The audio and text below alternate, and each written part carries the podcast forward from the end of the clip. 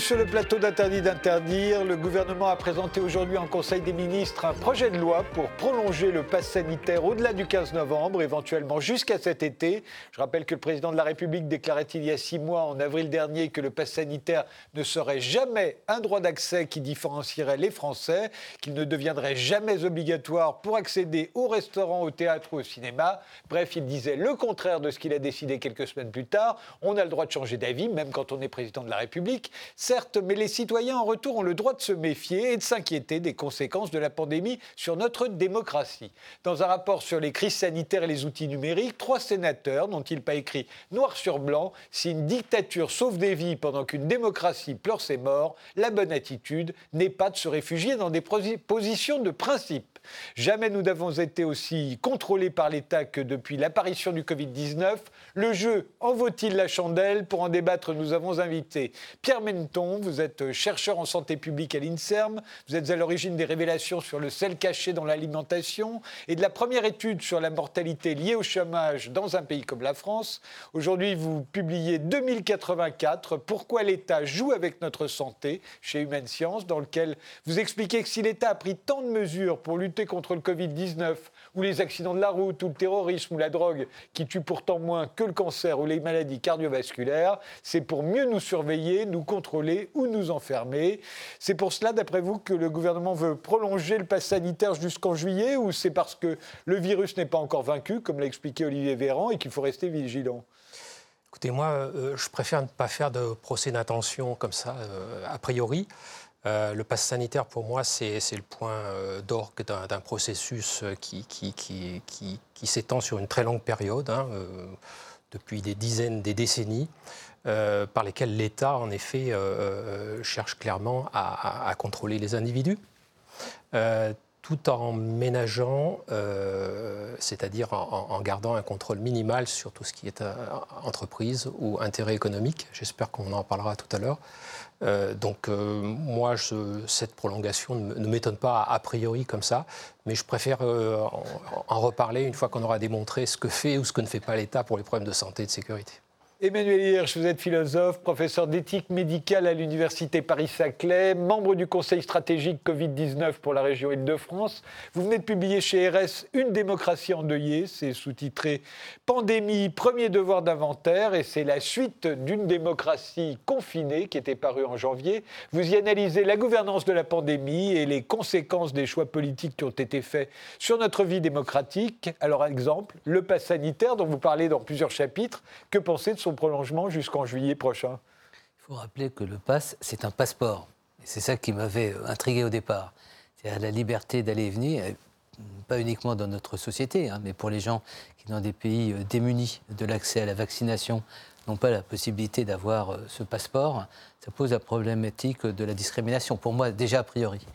Et on voit aujourd'hui que des personnes en situation de haute vulnérabilité n'ont pas ce pass, donc ne peuvent plus vivre dire, dans la société, euh, euh, j'allais dire d'un point de vue euh, égalité, d'un point de vue accès aux droits qui sont nos droits fondamentaux. D'ailleurs, ça avait été mentionné très rapidement dans la mise en œuvre du pass sanitaire, quand certaines personnes ne pouvaient même pas aller chercher la nourriture dans les magasins. Ça m'avait beaucoup frappé. C'est-à-dire comment une mesure, qui est une mesure pour moi importante, dans la mesure effectivement où ça a aussi favorisé la vaccination. Donc c'est un, effet secondaire totalement positif. Comment cette mesure nous interroge sur ce que sont nos libertés et notre compliance à accepter cette soumission à un ordonnancement qui interroge. Aujourd'hui, euh, c'est assez surprenant comment les gens euh, sont volontaires euh, dans la capacité d'admettre le pass sanitaire. La vraie question, si la crise s'aggravait, rien n'empêche de penser qu'elle peut aussi s'aggraver. Quelles mesures supplémentaires mettrait-on en œuvre dont on est d'ailleurs euh, incertain de l'efficacité, puisque ce n'est pas en tant que tel le pass sanitaire qui aujourd'hui nous permet d'avoir des bons résultats, c'est la vaccination et les mesures de protection individuelle. Voilà, donc c'est un débat de fond, mais ce qui m'intéresse le plus, c'est l'acceptabilité de la société. Mais moi, ce qui m'intéresse le plus dans ce débat, en l'occurrence, euh, c'est même un niveau au-dessus. C'est-à-dire, je reviens à cette phrase euh, qu'on a trouvée dans ce rapport écrit par trois sénateurs. Euh, qu'est-ce qui est préférable, au fond? C'est une vraie question. une dictature qui sauve des vies ou une démocratie qui compte ses morts? Et, ça, tout à coup, ça s'est mis à résonner dans nos têtes à tous depuis le début de cette pandémie. Bah, écoutez, déjà, ce qu'on peut dire, c'est que la, démocratie, hein, en effet, elle compte ses morts. Hein, parce que je, suis désolé, mais il faudrait donner quelques chiffres. Ça me paraît très important pour éviter d'être manipulé et d'essayer de, comprendre un peu le monde dans lequel on vit. Euh, euh, les quelques chiffres sont les suivants. Je ne vais pas en abuser, mais si on prend la, période des 20 dernières années, euh, des, problèmes comme les, infections, donc essentiellement la grippe et, l'épidémie de Covid en France, ont fait à peu près 600 000, 600 000 morts. les accidents de la route ont fait à peu près 90 000 victimes, morts au cours des 20 dernières années. Euh, les, les, drogues illicites euh, ont fait à peu près 7000, 7000 morts et, le terrorisme a fait à peu près 300, 310 morts. Euh, bon, j'ai pris cette période de 20 ans pour pouvoir inclure le terrorisme, parce que comme vous le voyez, évidemment, le nombre de morts liés au terrorisme n'a rien à voir par rapport aux autres causes de mortalité. bon, si on veut donner des chiffres pour plus, plus parlants aux gens, si on ramène ça donc aux chiffres journaliers, donc hier, aujourd'hui comme, comme demain, euh, vous, vous, aurez donc à peu près euh, bon, 10, morts sur, 10 morts sur les routes aujourd'hui. Euh, vous aurez à peu près un, mort par overdose. Et vous aurez à peu près, au dernier chiffre, je crois, 50, peut-être 50, 50 morts par, par Covid ou, ou bientôt par grippe. je voudrais les mettre en, parallèle avec les, les, les, 800 morts en moyenne qui vont se produire, qui se sont produits aujourd'hui euh, à cause de, maladies cardiovasculaires ou de cancer. 800 euh, morts, dont une bonne centaine avaient moins de, 65 ans. Euh, et, ces morts-là, ce n'est pas, seulement des morts. Hein. Vous avez à peu près, donc, au, même moment, 2000, 2000, personnes qui ont eu un accident cardiovasculaire dont ils ne sont pas morts, donc un infarctus du myocarde par exemple, ou un accident vasculaire cérébral. Euh, et ou chez qui on a, diagnostiqué un, cancer. Euh, euh, donc, si vous voulez, vous avez ici donc des chiffres qui vous montrent quel est le poids respectif de ces causes de, de, maladies et de mortalité. et ce qui est très important, à mon avis, c'est de prendre conscience de ce que fait l'État pour certains problèmes qui existent, hein, bien évidemment, hein, euh, comme le terrorisme, l'épidémie de Covid, les accidents de la route ou, la consommation de drogue illicite, et ce qu'il ne fait pas euh, pour des causes de mortalité et de morbidité donc, qui sont beaucoup plus importantes, en l'occurrence les accidents cardiovasculaires et les euh, cancers, et qui, là où effectivement on peut compter les morts, hein, donc au cours des 20 dernières années, il y a eu 6 millions de personnes qui sont mortes de maladies cardiovasculaires ou de cancer. Donc euh, on peut parler presque sans jeu de mots d'Holocauste. Hein. Oui, mais sur ce que Frédéric Tadei a dit d'une manière, à mon avis, un peu rapide. Euh, est-ce qu'on est dans une dictature parce qu'il y a un pass sanitaire? Moi, je ne suis pas du tout. Je ne sais pas ce que j'entendais là. Mais en substance. Est-ce qu'on est rentré dans une dictature sanitaire Non, non, ce n'est pas, avec le pass. Euh, la question de la dictature sanitaire s'est posée dès l'instant où on nous a empêchés de sortir de chez nous. Tout à fait. et on l'a accepté dans la grande majorité d'entre nous, en se disant de toute façon, ça ne durera pas. Tout à fait. On va sortir de chez nous. Non, mais dans mon analyse, s'il y avait remise en cause euh, des valeurs ou des principes de la démocratie, on pourrait d'ailleurs analyser le phénomène, c'est peut-être dans l'absence de débat, de concertation et euh, de, vie, euh, j'allais dire démocratique, notamment de vie parlementaire, de concertation, de consultation. Il aurait pu y avoir aussi des états généraux à la suite du, du premier confinement. J'aimerais juste revenir d'un point sur cette notion de dictature. Je crois que une pandémie euh, n'est pas démocratique. Voilà. Euh, un phénomène aussi global interroge et révèle nos sociétés, à la fois dans leur capacité et la vie démocratique. Rappelez-vous, pendant le premier confinement, elle a été extraordinaire en termes de créativité sur le terrain. Comment les gens se sont mobilisés, se sont appropriés ce que l'État n'était pas en capacité de faire, puisqu'on n'avait pas anticipé. Donc, premier point, on avait une phase de vitalité démocratique. Qu'est-ce qu'on en a fait après? Dans une gouvernance solitaire et secrète, hein, puisque finalement, mhm. c'est un conseil de sécurité sanitaire qui rend, euh, j'allais dire, ces arbitrages, sans du reste savoir quels ils sont, euh, les arbitrages.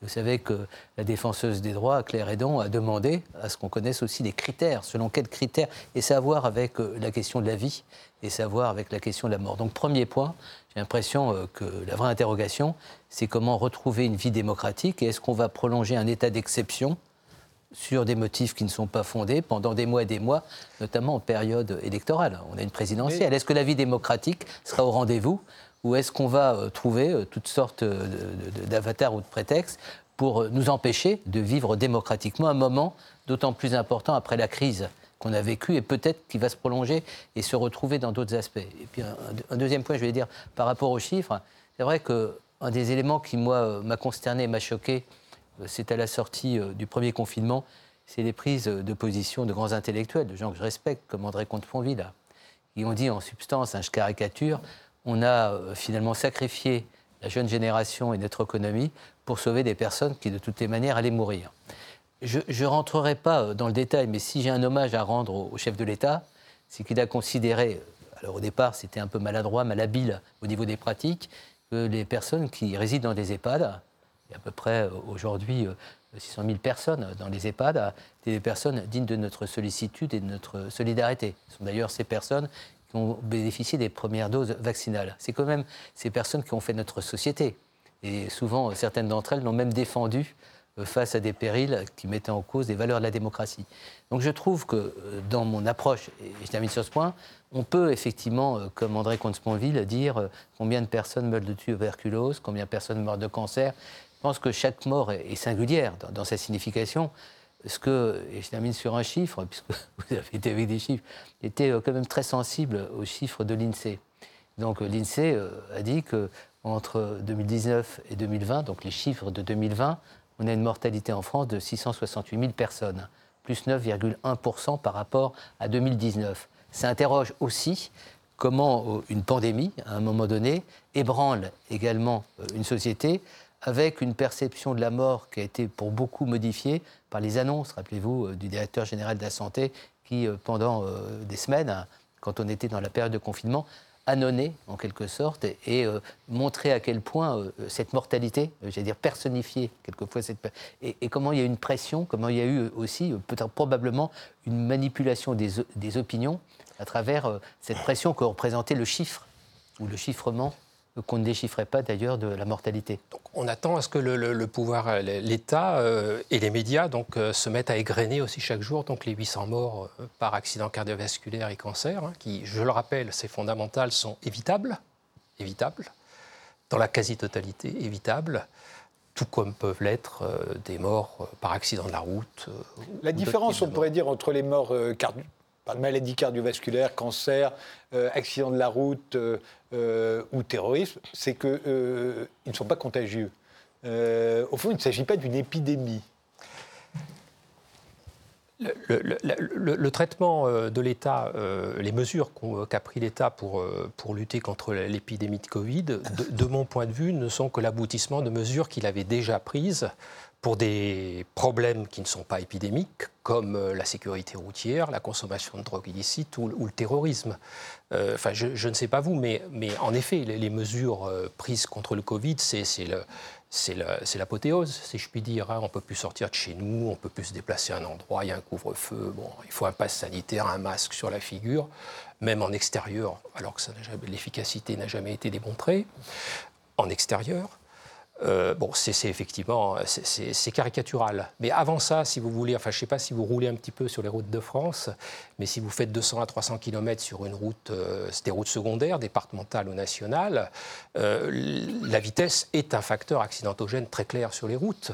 Mais lorsque vous conduisez sur ces routes-là, la succession de panneaux à 30, 50, 70, 80, 90, 110, puis dans les c'est insupportable, c'est totalement insupportable. Euh, je ne sais pas vous, mais lorsque vous allez dans un musée, à chaque fois, il faut ouvrir le sac, euh, à l'aéroport, il faut quitter ses chaussures. Euh, euh, voir les militaires qui circulent dans, dans, les rues, etc. Bon, tout ça, hein, ça, ça, ça, met une certaine ambiance. Hein. Euh, là, il n'y avait toujours, il y avait pas d'épidémie de Covid à ce moment-là. Alors évidemment, à ce moment-là, les gens vous parlent de sécurité, sécurité. Ils se gargarisent de ce mot sécurité. On ne sait pas trop ce que ça veut dire la sécurité d'ailleurs. Hein. Pour moi, c'est très proche de la santé, mais bon. Alors là, par contre, avec, avec la crise sanitaire, en effet, là, ils, ont trouvé le mot santé. Donc là, alors, c'est santé, crise sanitaire. Je, je, me permets juste, dans les chiffres qu'on donne habituellement, actuellement pour euh, la mortalité pour le cancer entre 130 000 et 160 000 personnes, hein, selon les chiffres. 150 000, oui. Voilà, donc les chiffres, peu importe. Euh, on a euh, des morts, j'ai dire, privées, si on veut. C'est des histoires individuelles. Là, on a une mort euh, publique, d'une certaine manière, et dans un contexte de fragilité sociale où euh, finalement euh, la seule visibilité qu'on avait de la puissance en quelque sorte du virus, c'était en termes de mortalité et de morbidité.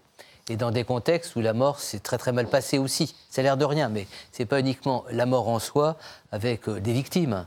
C'est quelles ont été les conditions de la mort dans des EHPAD, quelles ont été les conditions de la mort même d'un point de vue anthropologique, quelle a été euh, la dignité euh, du défunt, notamment à travers euh, le décret du 1er avril 2020, l'histoire de mettre les personnes dans les body bags sans que les familles puissent les reconnaître. Alors nous, on a mis en place toute une réflexion avec les personnes endeuillées. Aujourd'hui, on a à peu près 118 000 personnes qui sont victimes du Covid-19, en tous les cas considérées comme morts du Covid. On aura des chiffres un peu plus robustes dans, les mois qui viennent.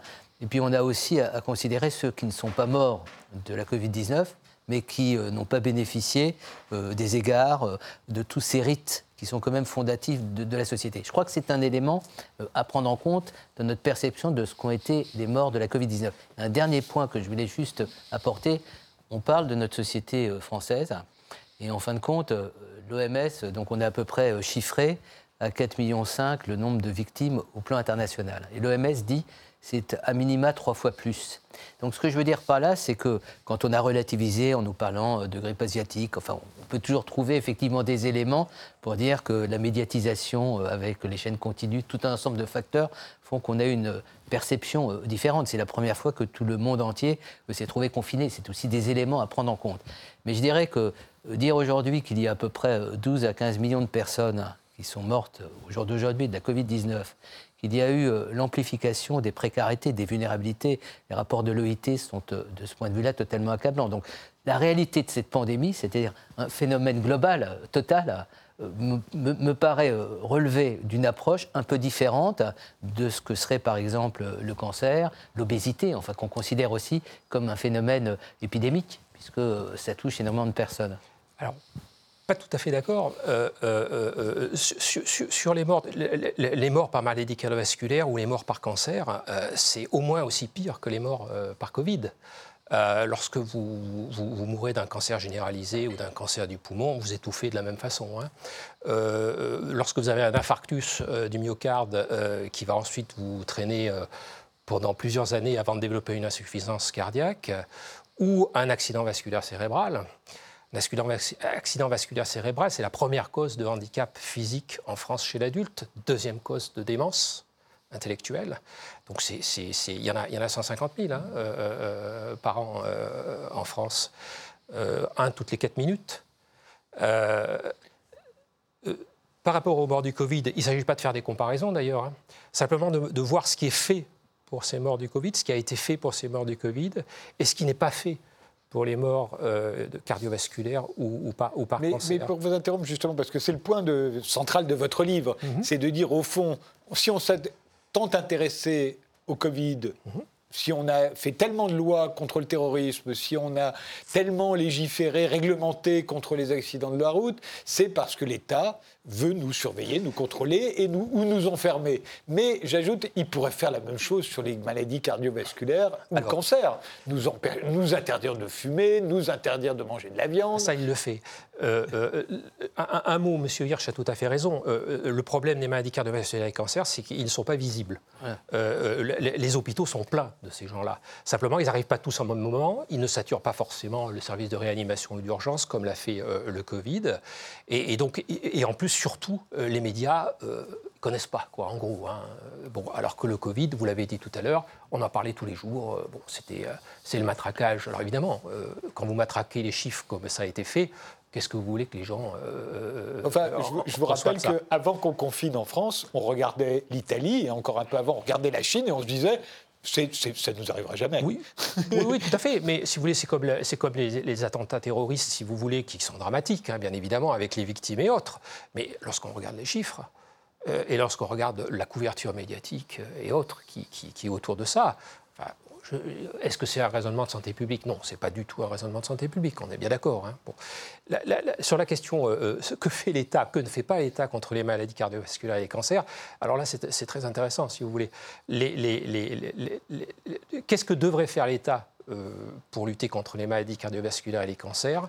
alors, c'est par exemple une cause majeure de ces pathologies, c'est des mauvaises conditions de travail. Hein. Donc, une façon d'améliorer considérablement, de diminuer la fréquence de ces pathologies, c'est d'améliorer les conditions de travail. Euh, dans les entreprises publiques ou privées. Ça veut dire que c'est moins facile que de réglementer la, descendre la vitesse à 30 km/h Voilà, là, il n'y a pas grand monde pour le faire. Hein. D'ailleurs, il suffit de voir ce que fait l'État. Hein. Euh, donc, si on prend par exemple le nombre d'inspecteurs du travail, parce que pour faire ça, il faudrait qu'il y ait plus d'inspecteurs du travail, plus de médecins du travail.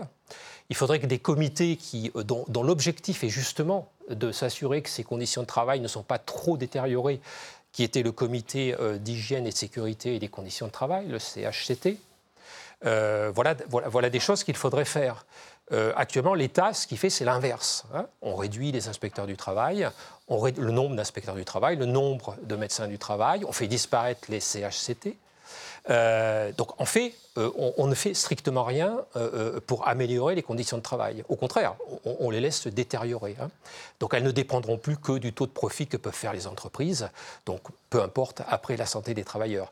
On le retrouve d'ailleurs dans les réformes actuellement en cours, hein, que ce soit la réforme sur l'assurance chômage qui est actuellement qui a pris, qui a pris, qui, qui est en vigueur, qui a été appliquée. Euh, vous avez ici une, réforme, vous cherchez en vain un paragraphe sur l'état de santé des chômeurs, alors qu'on sait fort bien en France comme ailleurs que le chômage est un facteur de surmortalité majeur. Non, mais je me permets juste de vous dire.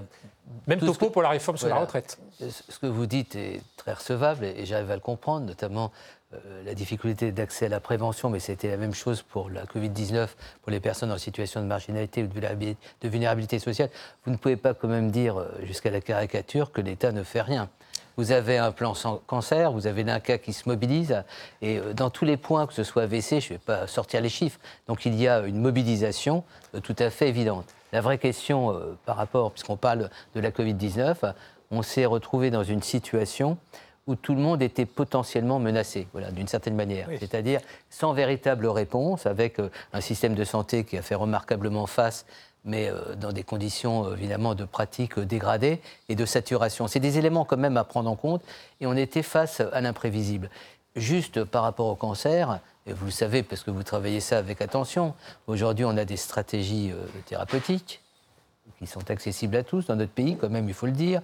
L'immunothérapie, on a tout un ensemble de registres. Le plan AVC avec les personnes, euh, avec les SAMU peuvent. Non, ce que je veux dire, je ne suis pas en train de faire euh, un plaidoyer pour l'État, mais on ne peut pas dire que rien ne se fait et qu'il y a euh, véritablement la gabegie dans ce domaine.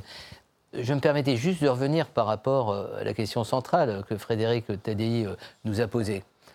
Est-ce qu'il s'est passé quelque chose d'exceptionnel euh, dans le contexte notamment de la première phase de la pandémie, en termes de mobilisation euh, euh, médicale, de, mobilisation scientifique, moi je pense qu'il y a une analyse, une analyse à mener. C'est-à-dire on a eu un, phénomène exceptionnel, international, et je trouve qu'on devrait analyser les, les réponses qu'on a apportées à des situations qui paraissaient profondément inacceptables, parce que subite pourquoi je dis ça? Parce que, qu'on le veuille ou qu'on ne le veuille pas, euh, et vous le savez très très bien, on a intégré aussi une certaine forme, entre guillemets, de fatalité par rapport à un certain nombre de maladies, d'une certaine façon.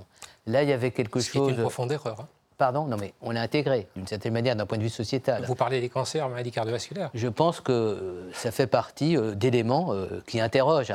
Là, on avait quelque chose d'inédit et on avait une société et puis une communauté médico-scientifique qui était testée dans ses capacités de faire face. Et je trouve que de ce point de vue-là, globalement, les choses se sont passées d'une manière très constructive. Euh, Deux mots, parce qu'on va faire une pause, mais allez-y. Euh, les maladies cardiovasculaires et les cancers, ça concerne, comme pour les morts du Covid, ça concerne tout le monde. C'est-à-dire qu'il n'y a pas de spécificité. Euh, c'est quelque chose qui est plus prononcé chez les gens socialement défavorisés également. Hein comme pour les morts du Covid. Donc moi, je ne vois pas de différence majeure entre ces deux phénomènes, de, ces, deux, causes de mortalité et de, et de morbidité. Euh, le, point important sur lequel moi, je, voudrais vraiment insister, dire que l'État fait quelque chose sur la prévention de ces maladies-là, c'est vraiment une mystification, vraiment une mystification. Euh, quand vous voyez le déluge législatif qui entoure euh, la sécurité routière, le terrorisme, euh, la consommation de drogue illicite, et l'épidémie de Covid, et les moyens mis en place pour faire appliquer ces lois, moyens humains et techniques, c'est extraordinaire. C'est absolument fabuleux. Quoi. Je veux dire, c'est l'essentiel des forces de l'ordre, tous les ministères, des sommes absolument incroyables. On se demande d'ailleurs comment il se fait qu'il y a toujours autant de drogue en France. Je veux dire, c'est incroyable. Quand on regarde, par contre, les textes législatifs qui permettraient de contrôler les teneurs en sel, en graisse ou en sel dans les aliments transformés, de faire en sorte que les buralistes arrêtent de vendre du tabac euh, euh, aux, mineurs, euh, de faire en sorte d'arrêter de, faire de la publicité pour des aliments déséquilibrés ou euh, pour des boissons alcoolisées dont on sait qu'elles font euh, à peu près 40 000 morts par an. Il n'y en a pas. Aucun texte de loi. Et lorsqu'il y a un texte de loi, aucune mesure pour les appliquer, que ce soit en termes d'inspecteurs du travail, d'agents des douanes ou d'agents de la Direction générale de la répression des fraudes, dont les effectifs ne font que diminuer. Hein. je vous interromps là, on fait une pause, on reprend ça juste après. Thank you.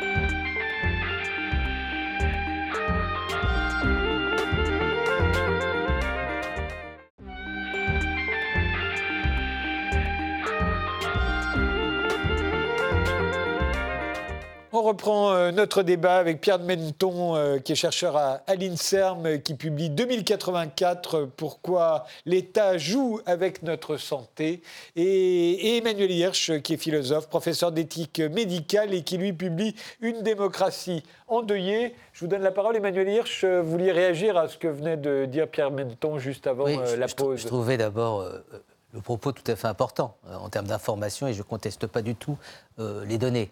La vraie question, euh, si on prend la Covid-19, on a été très intrusif par rapport à l'intime, euh, très intrusif en termes de décisions qui ne se discutaient pas. Il n'y a pas eu vraiment de négociation avec le public. C'était des impératifs. On a évoqué au début le pass sanitaire. Euh, c'est à prendre ou à laisser. Hein, je résume la situation. Est-ce que demain, ça ne va pas inciter l'État à être beaucoup plus intrusif, non pas dans la prévention, mais dans l'édictation, l'édictage quelque sorte de règles juste euh, l'exemple du paquet. Le cancer ou les maladies On peut très, très bien dire, euh, d'abord, euh, il peut y avoir des pressions très fortes. On l'a vu pour les prélèvements d'organes, par exemple. On pourrait très bien dire, si vous continuez à fumer, vous n'aurez pas le droit à la sécurité sociale si vous avez des complications, déjà pour responsabiliser les gens. Et un deuxième point, avoir des interdits un peu plus forts, plus contraignants encore pour les personnes.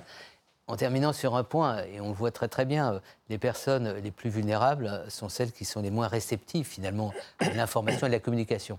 Donc ça va accentuer encore euh, les injustices. Donc euh, comment vous voyez euh, l'équilibre à trouver entre libertés individuelles? Ben, J'ai le droit, si je veux, de fumer. je sais très très bien à quoi je m'expose. Et au nom de quoi l'État va, va m'interdire? On l'avait vu d'ailleurs, puisqu'on parlait du pass, sur la ceinture, de sécurité, puisqu'on nous a fait la comparaison avec la ceinture de sécurité. Et rappelez-vous, Claude Gau avait fait tout ce travail sur l'accidentologie. il y a le rationnel et l'irrationnel. Jusqu'à quel point les libertés individuelles doivent être respectées même si elles sont délétères pour les personnes et coûteuses pour la société, en termes, par exemple, d'accompagnement des personnes jusqu'au terme de leur vie quand ils sont atteints d'une maladie incurable. Sachant que les plus jeunes ne, s'en souviennent pas, mais euh, l'obligation de la ceinture de sécurité a, créé les mêmes, euh, les mêmes réactions de rejet que le pass sanitaire. Euh, pour la prévention des maladies cardiovasculaires et des cancers, des maladies chroniques en général, euh, il ne s'agit surtout pas euh, d'augmenter les contraintes sur les individus. Elles existent déjà, ces contraintes. Hein. Les, mesures les plus emblématiques contre l'alcoolisme, par exemple, ou le, tabagisme, ça va être d'interdire aux gens de fumer à tel ou tel endroit ou de boire dans tel ou tel euh, contexte. donc, l'exemple de l'alcool est, parfait, si vous voulez. Hein. On, va empêcher les gens de boire telle quantité d'alcool ou de ne pas boire du tout euh, dans certaines situations. Euh, par contre, on continue à faire de la publicité pour, l'alcool sans, aucun problème. La, question de la prévention des maladies cardiovasculaires et cancers, c'est des mesures contraignantes, non pas sur les gens, il faut vraiment leur lâcher la grappe, c'est justement ce qu'on discute ce soir, mais sur les acteurs économiques.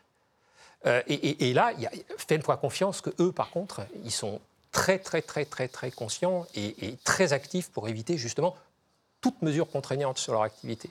Donc c'est la façon de prévenir les maladies cardiovasculaires et les cancers, euh, faire en sorte que les produits mis sur le marché soient moins nocifs, euh, que les conditions de travail soient moins dégradées. Euh, Voilà les mesures à mettre en place pour lutter contre les maladies cardiovasculaires et les cancers. Pas d'introduire des contraintes supplémentaires chez les, personnes.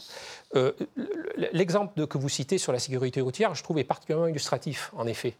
Euh, les contraintes qui s'exercent sur les conducteurs euh, donc, sont de deux types, en fait, hein, si on veut bien le, regarder. C'est les contraintes, par exemple, concernant la vitesse ou la consommation d'alcool. En effet, des facteurs accidentogènes qui peuvent porter atteinte à autrui hein, en provoquant des accidents. Euh, le port du casque sur une moto ou la ceinture de sécurité dans une voiture, c'est relativement différent hein, euh, par nature, puisque là, ce n'est pas forcément accidentogène pour autrui. Euh, en fait, vous protégez les gens contre eux-mêmes. Hein. Avec cette philosophie-là, on va pouvoir arriver à un moment donné à, faire en sorte qu'il euh, ne faudra plus que les gens soient obèses, hein, parce que s'ils sont obèses, euh, ils risquent de tomber malades, ça ne va pas aller. Hein. Donc, euh, de même, il faudra, qu'ils fassent l'exercice physique. Dans les questions de, fond que vous posez, moi je les pose d'une manière un peu transversale en éthique médicale, comment une personne peut s'approprier des connaissances, mhm. développer une expertise qu'on appelle une expertise profane, et se responsabiliser par rapport à un souci qu'elle a d'elle-même, un respect qu'elle a d'elle-même et aussi de la société. Et moi, je pense qu'on est dans un environnement euh, planétaire assez intéressant parce qu'on voit à quel risque aujourd'hui notre société démocratique, la planète, enfin, l'environnement euh, nous confronte. J'ai l'impression qu'il y a une prise de conscience aujourd'hui qui ramène à une certaine forme de réflexion éthique individuelle, me semble-t-il. Euh, ce que je regrette par rapport à la pandémie, c'est qu'il n'y a pas eu de pédagogie de la responsabilité partagée. Il n'y a pas eu de, rapport entre ce que l'État a préconisé, quelquefois bon escient, et puis une société euh, dont on a dit au départ, euh, c'était le ministre de l'Éducation nationale, qu'elle était apprenante. Donc euh, on reste un petit peu sur notre fin. Et donc, pour revenir à ce que vous dites, pour moi, ce qui m'intéresse, c'est comment, à travers un certain nombre de, dispositifs, permettre à les personnes de s'approprier des savoirs et d'être reconnues dans une capacité d'intelligibilité. Et euh, ce qu'on a euh, observé quand même euh, d'une manière sinistre ces 18 mois, c'est le discours très descendant, paternaliste, infantilisant, réducteur, prescriptif, y compris à l'égard de professionnels, par exemple, dans les établissements comme les EHPAD, qui avaient une compétence, un savoir qui a été révoqué du jour au lendemain. C'est le côté administratif, j'allais dire, de, de, la gestion, avec des règles et des protocoles, des procédures qui n'ont même pas été soumis une expertise euh, a priori, et j'allais dire une évaluation a posteriori, l'impression euh, finalement d'une avancée à tâtons, mais avec un, autoritarisme qui ne se discutait pas. Et on voit maintenant les effets sur le terrain. C'est-à-dire comment d'abord, et par rapport à quelque chose d'important que, vous évoquez en, creux de votre propos, par exemple la critique des experts. Et vous êtes spécialiste de santé publique dans des domaines, a priori aujourd'hui, et ce n'est pas uniquement le fait des, réseaux sociaux, il y a une telle suspicion sur l'expertise scientifique. Et ce n'est pas euh, lié uniquement euh, aux médias qui ont mis quelquefois en scène euh, des aspects contradictoires ou qu'on a vécu en direct la science en marche. C'est lié à une suspicion.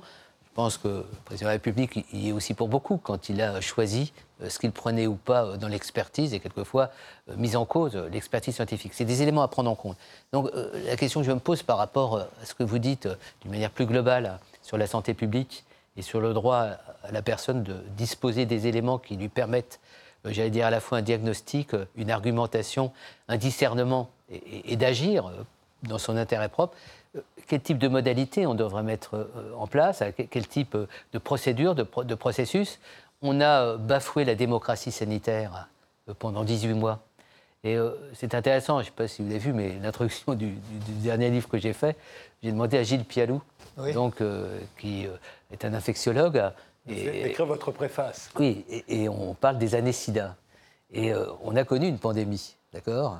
On a connu une approche politique de la pandémie. C'était grâce au milieu associatif qui s'est approprié, pour des raisons qu'on ne va pas développer, la question en amont. On a vu comment on pouvait aborder démocratiquement euh, une certaine pandémie. Et ça a été le cas euh, du VIH-Sida, comment également avec les accords de Doha, on a permis l'accès aux antiprotéases.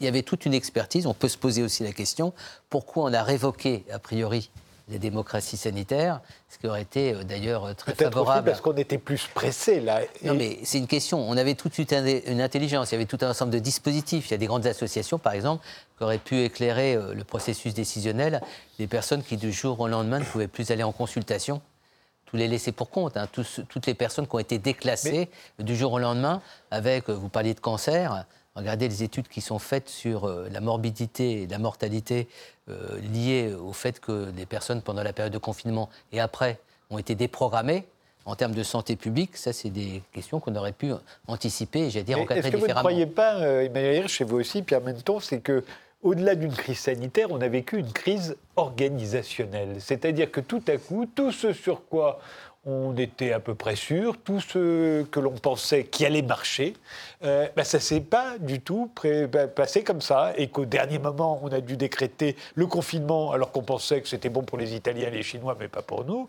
Euh, tout ça s'est passé très très vite, qu'on n'a pas non plus pensé qu'on allait reconfiner à l'automne, et puis quelques jours avant, on s'est rendu compte qu'il fallait reconfiner, et on a reconfiné dans le plus grand désordre, euh, avec des, là aussi une, une apparence d'arbitraire de, je, je, je laisserai, mais ce qui me frappe pour avoir travaillé sur le H1N1, c'est qu'il y avait tout un ensemble de, tests, de textes prospectifs, d'organisation.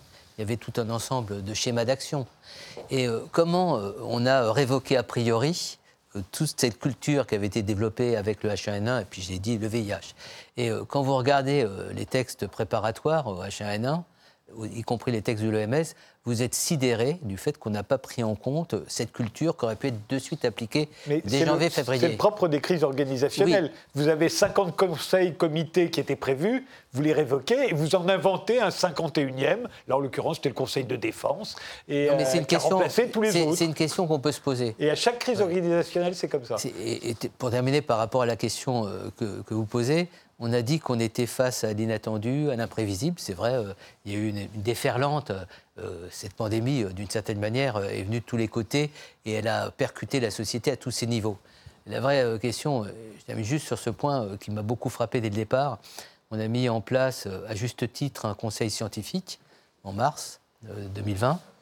vous qui êtes féru de culture, pourquoi a-t-on privilégié uniquement une approche biomédicale d'une pandémie alors qu'on sait que c'est une syndémie, que c'est un, phénomène total et global? Pourquoi ne pas avoir sollicité dès le départ les sciences humaines et sociales, dont on voit à quel point... de l'organisation, justement. Je, reviens à votre affaire. Et il y a toute une intelligence qui a été a priori révoquée au moment même où on devait la convoquer. Alors évidemment, ça aurait euh, justifié de la concertation, de la discussion, des arbitrages euh, différents de ce qu'on a vu jusqu'à présent. Voilà la réponse par rapport à la question. Euh, euh, alors, crise organisationnelle, ça, je, moi, moi, je ne suis pas sûr, hein, très honnêtement. par exemple, encore une fois, il faut surtout éviter de donner toute, toute suggestion qu'il y aurait un, complot quelque part ou quelque, chose de ce type, bien évidemment. Mais si vous prenez par exemple les mesures antiterroristes telles qu'elles ont été appliquées d'abord aux États-Unis, puis ensuite dans les autres pays occidentaux, après 2001, euh, donc le Patriot Act aux États-Unis, euh, il est écrit texto en 1997 hein, euh, par les, services appropriés hein, et mis en place donc en 2001, après, à la suite de ces attentats. Crise organisationnelle, c'est pas exactement le terme. en ce qui concerne la, crise du Covid, certes brusque, enfin brusque, Bon, euh, euh, les mesures qui ont été mises en place, effectivement, probablement pas écrites à l'avance telles qu'elles, étaient là. Euh, néanmoins, néanmoins, si vous voulez, pour un État quel qu'il soit, pouvoir tester en réel des mesures telles que couvre-feu, restriction de circulation, passe sanitaire, QR code, euh, c'est quand même, enfin, ça fait partie de l'ADN de l'État. Hein, oui, mais en même temps, il y a d'autres mesures. Pour gouverner une Il y a d'autres mesures qu'on aurait pu s'attendre à voir euh, l'État prendre. Alors, Isoler les malades, par exemple, on ne l'a jamais fait. Euh, l'application pour tracer jamais fonctionné, etc. etc. Je reviens sur les propos de M. Hirsch. Responsabiliser les gens, effectivement, à un phénomène comme celui-ci, c'est effectivement l'inverse de ce qui a été fait par l'État autour de l'épidémie de Covid. Si on prend le seul exemple du masque, par exemple, très honnêtement, c'est prendre les gens pour des imbéciles. Vous, avez effectivement un discours qui change en fonction du temps autour du masque. Euh, vous vous retrouvez après avec un discours monolithique entre le port du masque en intérieur et le port du masque en extérieur, alors que lorsqu'on sait que la pathologie est transmise par, transmise par des aérosols, il devrait y avoir une différence fondamentale qui est faite entre les deux. Euh, moyennant quoi vous vous retrouvez aujourd'hui encore avec des gens qui, dans la rue, se trimballent avec des masques. Euh, qui a été obligatoire quand même pendant six mois. Oui, qui a hein. été obligatoire, alors, qu'il n'y a aucune preuve scientifique montrant que les masques en extérieur sont utiles pour lutter contre l'épidémie de Covid. Qu'on n'a jamais à la différence des masques en intérieur. Euh, et, là, actuellement, par exemple, de ne pas dire aux gens que porter des masques en extérieur, ça ne sert strictement à rien. Les laisser se travailler avec des masques. Il y en a aussi qui sont tout seuls dans leur voiture avec des masques. Bon, je ne sais pas si c'est pas ça, prendre les gens pour des imbéciles. Je ne sais pas ce que c'est exactement. Pour revenir aussi sur l'intervention des des, experts du corps médical, du corps scientifique. Alors, moi, je crois que le point central de ça, moi, j'insiste beaucoup dans le bouquin sur la partie éducation, bien évidemment. Euh, lorsque vous avez des, experts, justement, qui sont. Enfin, je, dis qu'ils savent tout sur rien. Hein. Euh, euh, Edgar Morin a, une très belle formule l'aveuglement général enveloppe la lucidité spécialisée. Euh, évidemment, vous retrouvez avec des infectiologues, des addictologues euh, qui vont avoir une très bonne compétence dans leur domaine, mais qui, sortis de leur domaine, aucune connaissance, quelle qu'elle soit, que ce soit en épidémiologie, en santé publique. Euh, aucune. Donc évidemment, lorsque après vous avez des gens comme ça qui vous pondent quelque chose comme vous disiez tout à l'heure, sur des mesures, euh, bah, il suffit de voir la perspicacité du conseil euh, scientifique du gouvernement. Le nombre de fois qu'il a préconisé le confinement de la population, c'était quasiment, euh, enfin ça revenait tous les, euh, tout, bien, tous les trois ou, tous, les, trois, ou six mois. Quoi. Ça, c'est faux, excusez-moi de dire. Aucune, Non, parce qu'il est revenu. Il a dit que c'est la moins bonne méthode. Oui, il, est revenu. Oui, mais sur, à l'époque, c'était. Euh, non, mais on n'avait pas le choix. Non, il ne faut, il faut pas non plus caricaturer les choses. Il le dit euh, très, très bien. Regardez les avis, ils sont très nuancés. Et vous avez une personnalité que j'aime beaucoup, c'est Patrick Lagadec, qui est spécialiste de la crise et qui avait été sur beaucoup d'événements où euh, la société euh, a été euh, confrontée, notamment aux États-Unis, les ouragans. Enfin, il a travaillé ces questions. Et en fin de compte, ce qui m'a beaucoup frappé, parce que nous, on avait travaillé entre 2006 et 2009 sur le H1N1, et tout était prévu, prévu et prévisible. Il y a des organisations, les leaders charismatiques qui font, comme ça, Marseillais, qui apparaissent, le désordre. la seule chose qui était. Le complotisme. Le complotisme. Non, mais tout était prévu. Enfin, je veux dire, ce qui me frappe, c'est euh, pourquoi on a improvisé comme on a improvisé. Euh, et pourquoi on a mis en parenthèse les compétences, excusez-moi de vous dire, qu'aurait pu aussi, d'un point de vue sociétal, apporter euh, de l'acceptation sociale, mais autrement que par la contrainte.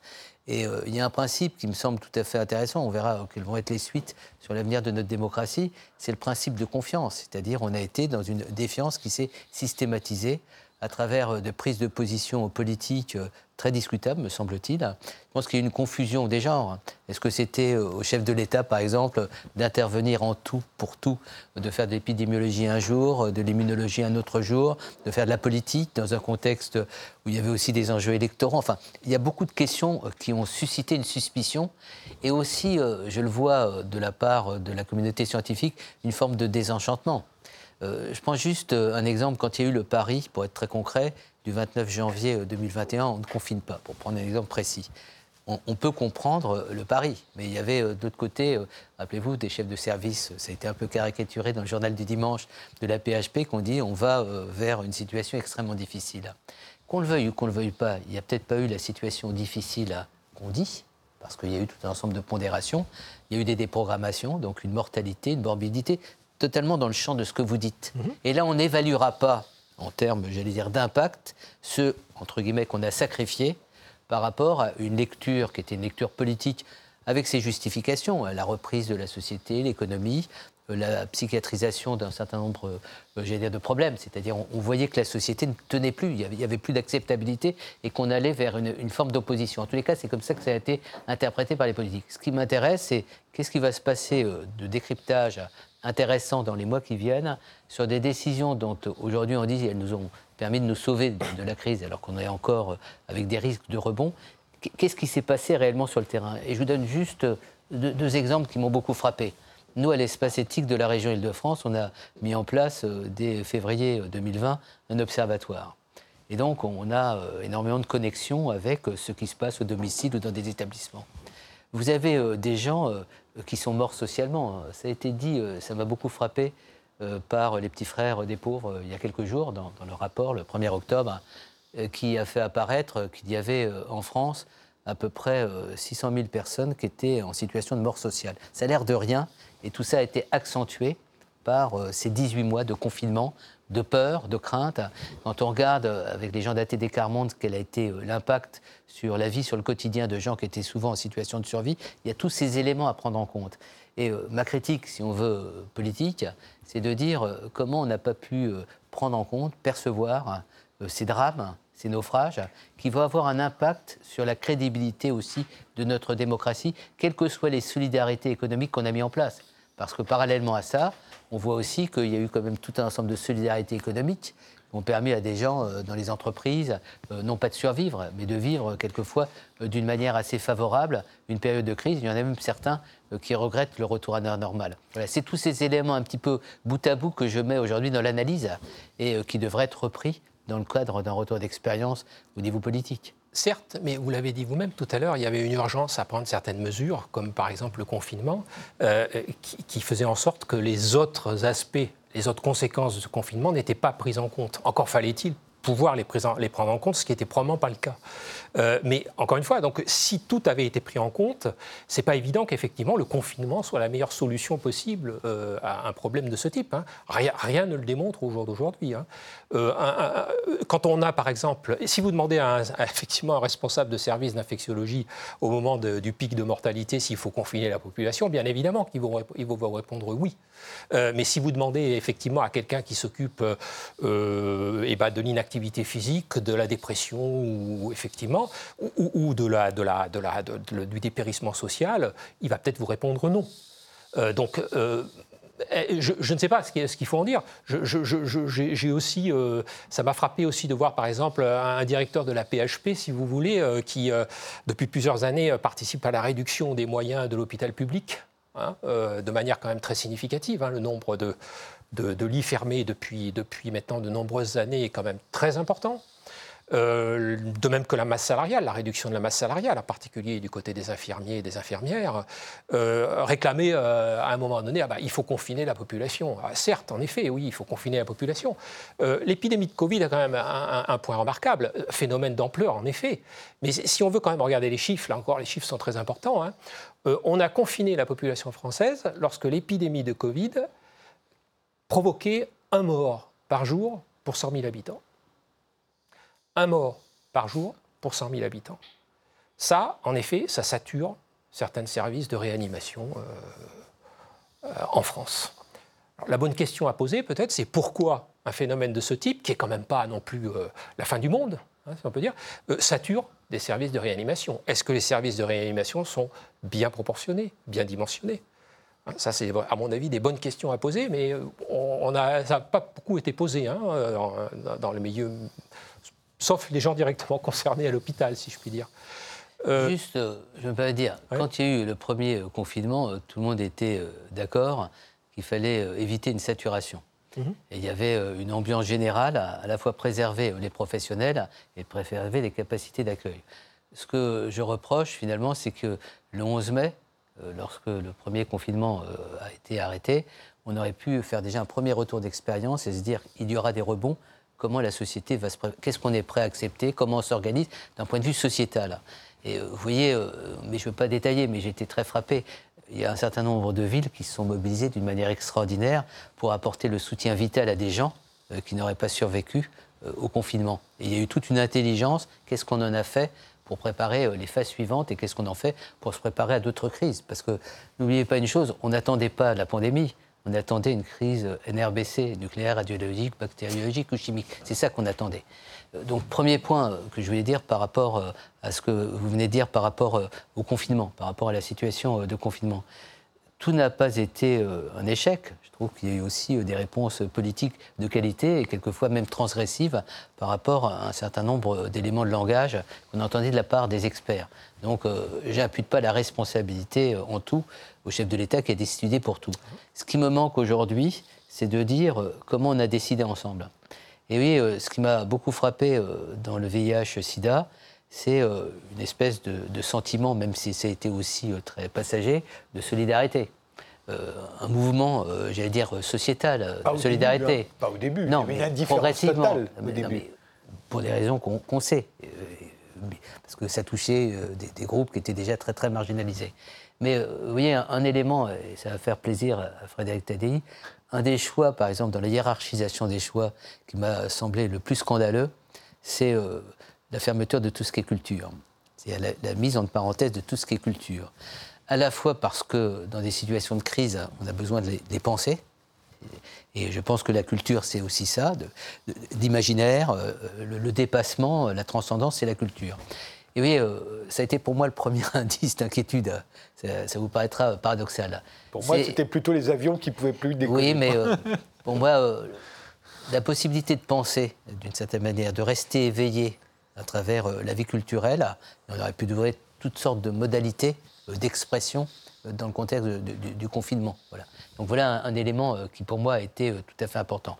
Le deuxième élément qui m'a été important, c'est euh, quand j'ai vu l'absence véritablement de, la vie parlementaire par rapport à la pandémie. Et je pense qu'on avait besoin, me semble-t-il, dans ces moments euh, décisifs pour, pour la société, on avait besoin d'un Parlement qui ait pour fonction autre chose que d'accéder à toutes les demandes euh, d'une manière, j'allais dire, passive, d'une certaine façon. Et il y a beaucoup d'interrogations. Alors je le développe, moi, dans, dans mon propos, mais je suis inquiet pour la vie démocratique si on n'est pas en capacité d'analyser euh, comment on pourrait faire autrement, notamment du point de vue de la vie démocratique, notamment dans la prise en compte de ce qui se passe au plus près du terrain, euh, face à des, crises qui ne manqueront pas d'intervenir dans les, mois, les années qui viennent. Alors, euh, une minute. Très honnêtement, alors, côté parlementaire, ils ne sont pas en reste par rapport au côté ministériel ou, ou, ou, élyséen. Hein. Si vous regardez les rapports de certains sénateurs, par exemple, euh, comment faire respecter les mesures de confinement euh, avec un traçage permanent des, individus avec leur téléphone portable, une, une, une, alerte dès que les individus ne, ne, respectent pas leur confinement, s'ils persistent, interruption de leur titre de transport, amende prélevée directement sur leur, euh, sur leur compte bancaire, voire, dans les cas extrêmes, blocage du compte bancaire. Hein. Ça, c'est écrit euh, texto, hein, euh, un rapport publié par le Sénat il y a quelques, quelques C'est celui où il y avait la fameuse phrase oui, sur la démocratie et la dictature. Oui, Donc, très honnêtement, je pense qu'ils sont aussi fortement moteurs dans l'ambiance générale liberticide, surveillance qui, qui s'installe dans la société. Hein. Alors, peut-être pas tous, mais, mais quand même une partie d'entre eux. Juste une question qui, moi, me Très vite, parce qu'il nous reste c'est euh, toutes ces mesures discrétionnaires euh, plus amples que les mesures qui ont été mises en place par le gouvernement. Est-ce que, et c'est les gens qui, se posent la question, dans une situation qui deviendra plus dramatique, est-ce qu'elle ne se justifierait pas? C'est une question euh, qui n'est pas philosophique. Là, on est à un premier niveau, un deuxième niveau, un troisième niveau. Mais dans une situation plus dramatique, regardez par exemple Ebola on n'aurait pas eu euh, euh, la, situation avec la Covid-19, on aurait eu Ebola. Est-ce que vous pensez que nos règles démocratiques, nos principes d'éthique euh, résisteraient à une déferlante de cette nature? Et moi, je me pose la question pour l'avenir.